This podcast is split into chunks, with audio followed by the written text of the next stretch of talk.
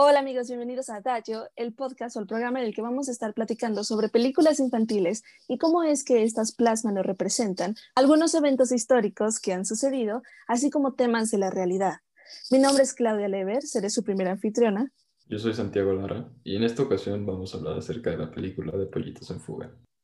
Bueno, Pollitos en Fuga obviamente es una alusión directa al holocausto judío que se realizó durante la Alemania nazi y se ve desde el principio de la película en que hay un montaje en el que se ve cómo las gallinas se esconden y las ideas que intentan maquinar para escapar de una granja en la que están siendo cautivas, una granja para huevos. Eh, se tienen que esconder debajo de varias tablas de madera, y cavar debajo de cercas, etcétera, etcétera. Cosas que hacen mucha alusión a la realidad histórica de este evento.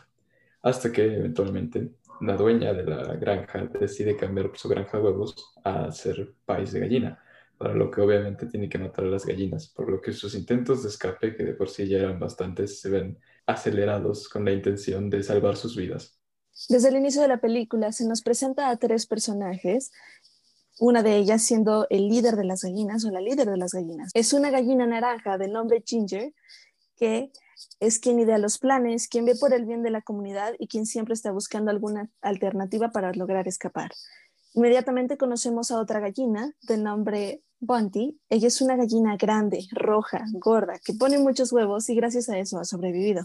Ella hace alusión precisamente a todos los que estaban en los campos de concentración, que permanecían vivos gracias a que podían seguirlos explotando. Ella además es un personaje que está resignada con la realidad y piensa que no hay manera de escapar.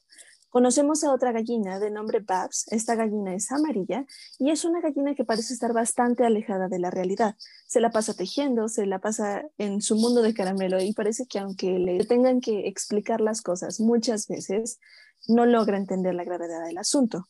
De manera visual, podemos ver que Ginger es una combinación de estos dos personajes, que es lo que se necesita para tener a alguien lo suficientemente resiliente para vivir y seguir buscando el cómo salir de esta situación, parecido a lo que nos menciona Victor Frank en su libro de El hombre en busca de sentido. Hay una cuarta gallina, que es una gallina blanca y porta una bufanda amarilla. Descubrimos que tiene un patrón de uno de los planes más antiguos de Escocia, pero yo no logro entender. Santi, ¿podrías platicarnos de por qué es importante un personaje escocés aquí? Bueno, para empezar, cabe recalcar que la película está hecha en Inglaterra y yo creo que uno de los creadores es escocés, porque algo que no se sabe mucho es que dentro del Reino Unido, en la Segunda Guerra Mundial, Escocia fue en realidad el centro de ingeniería y de todas las reparaciones o invenciones de maquinaria que se utilizaban para la guerra. Por lo tanto, esta gallina representa todo eso y por eso siempre se le ve realizando los planos y todos los preparativos mecánicos para los intentos de escape que se ven a lo largo de la película. Oye, pero qué interesante. Recuerdo también la existencia de dos gallos en esta película, uno de ellos Rocky, que de manera directa hace alusión al ejército americano o a la participación de Estados Unidos en este evento, y tenemos también a un gallo de nombre Fowler, que, si no me equivoco, representa a la parte inglesa o al ejército inglés. Pero de inmediato sabemos que ellos no son iguales a las gallinas. ¿Qué crees que nos están queriendo decir los directores con esto? Bueno, em, obviamente el ejército americano no se vio tan devastado como cualquier ejército europeo, pero aquí principalmente yo haría la distinción entre las gallinas y Fowler, el gallo británico.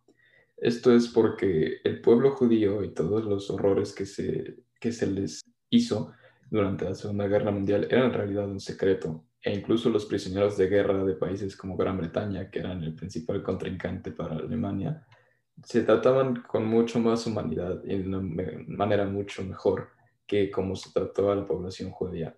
Ah, pero un gallo también importante, como mencionaste, es Rocky. Tú dinos, ¿qué importancia tiene en la historia de la película? Bueno, Rocky llega al campo porque además él es externo, él no vive desde un inicio con las gallinas. Llega por accidente después de que sale en un cañón, que yo creo es una alusión bastante directa a Pearl Harbor, al inicio se le representa como un personaje egoísta y narcisista que solo ve por su bien y solo busca sobrevivir. Más tarde, para el final de la película, vemos que está mucho más integrado con las gallinas y realmente busca su bien. ¿Esto de alguna manera es un paralelo a la realidad o solamente es alguna clase de resentimiento a Estados Unidos por algún director? No, por supuesto que es una realidad. Sí es un resentimiento, en efecto, como lo comentaste, pero no es exclusivo del director en general en toda Europa se tiene un resentimiento bastante palpable a Estados Unidos porque en ambas guerras mundiales, si bien finalmente intervino y ayudó de manera masiva a ponerles fin, siempre llegó relativamente tarde. De hecho, al principio de la película, si mal no recuerdo, Fowler comenta que los americanos siempre llegan tarde a todo. Y es por esto mismo. Nunca se involucró a Estados Unidos en ninguna de las dos guerras a favor de ningún bando hasta que él mismo se vio amenazado, como pasa en la película, en la que Rocky se niega a ayudar hasta que él mismo se ve amenazado por regresar al circo. Hablando de elementos bastante literales, quisiera mencionar algunos otros que encontramos en la película y que ayudan a confirmar que esto se trata de una representación del holocausto. Por mi parte, logro identificar que en la bufanda de Ginger hay algunas flores que de hecho tienen seis pétalos y coinciden con las posiciones de los picos de la estrella de David. Vemos que además ella porta un kipa y yo creo que también es una alusión bastante directa hacia el pueblo judío. También tenemos un horno, pero hay algo interesante en la escena en la que ellos, en la que tenemos a Rocky y a Ginger en el horno, y es que ellos no terminan por ser cocinados vivos, pero quedan bastantes siluetas dentro del horno. ¿Crees que sea algo más profundo o crees que nada más un elemento cómico de que, uff, apenas se lograron salvar? No, de hecho, algo que en la cultura general se ha esparcido y es una mala forma de comunicación es que con los hornos se utilizaba para matar a los judíos.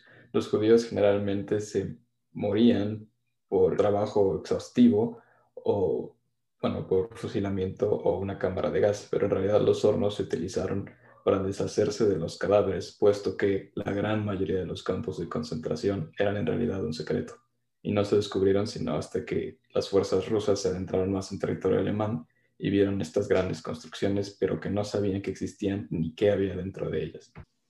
Oye, pues qué interesante. Dos elementos con los que me gustaría concluir el día de hoy son, número uno, el hecho de que el escuadrón al que tanto hace referencia Fowler fue un escuadrón que realmente existió. Nada más que, si tengo bien entendido, es un escuadrón que se dedicaba más a pasarle comida, a pasarle materiales al ejército y no tanto a luchar. Sí, de hecho en la misma película Fowler menciona que él en realidad era una mascota de la Royal Air Force y eso pues es bastante cierto, porque el escuadrón al que se la pasa eludiendo y eludiendo, que fue parte de, se conocía como la mascota de la Fuerza Aérea Británica por los mismos británicos debido a su poca participación en el frente de guerra.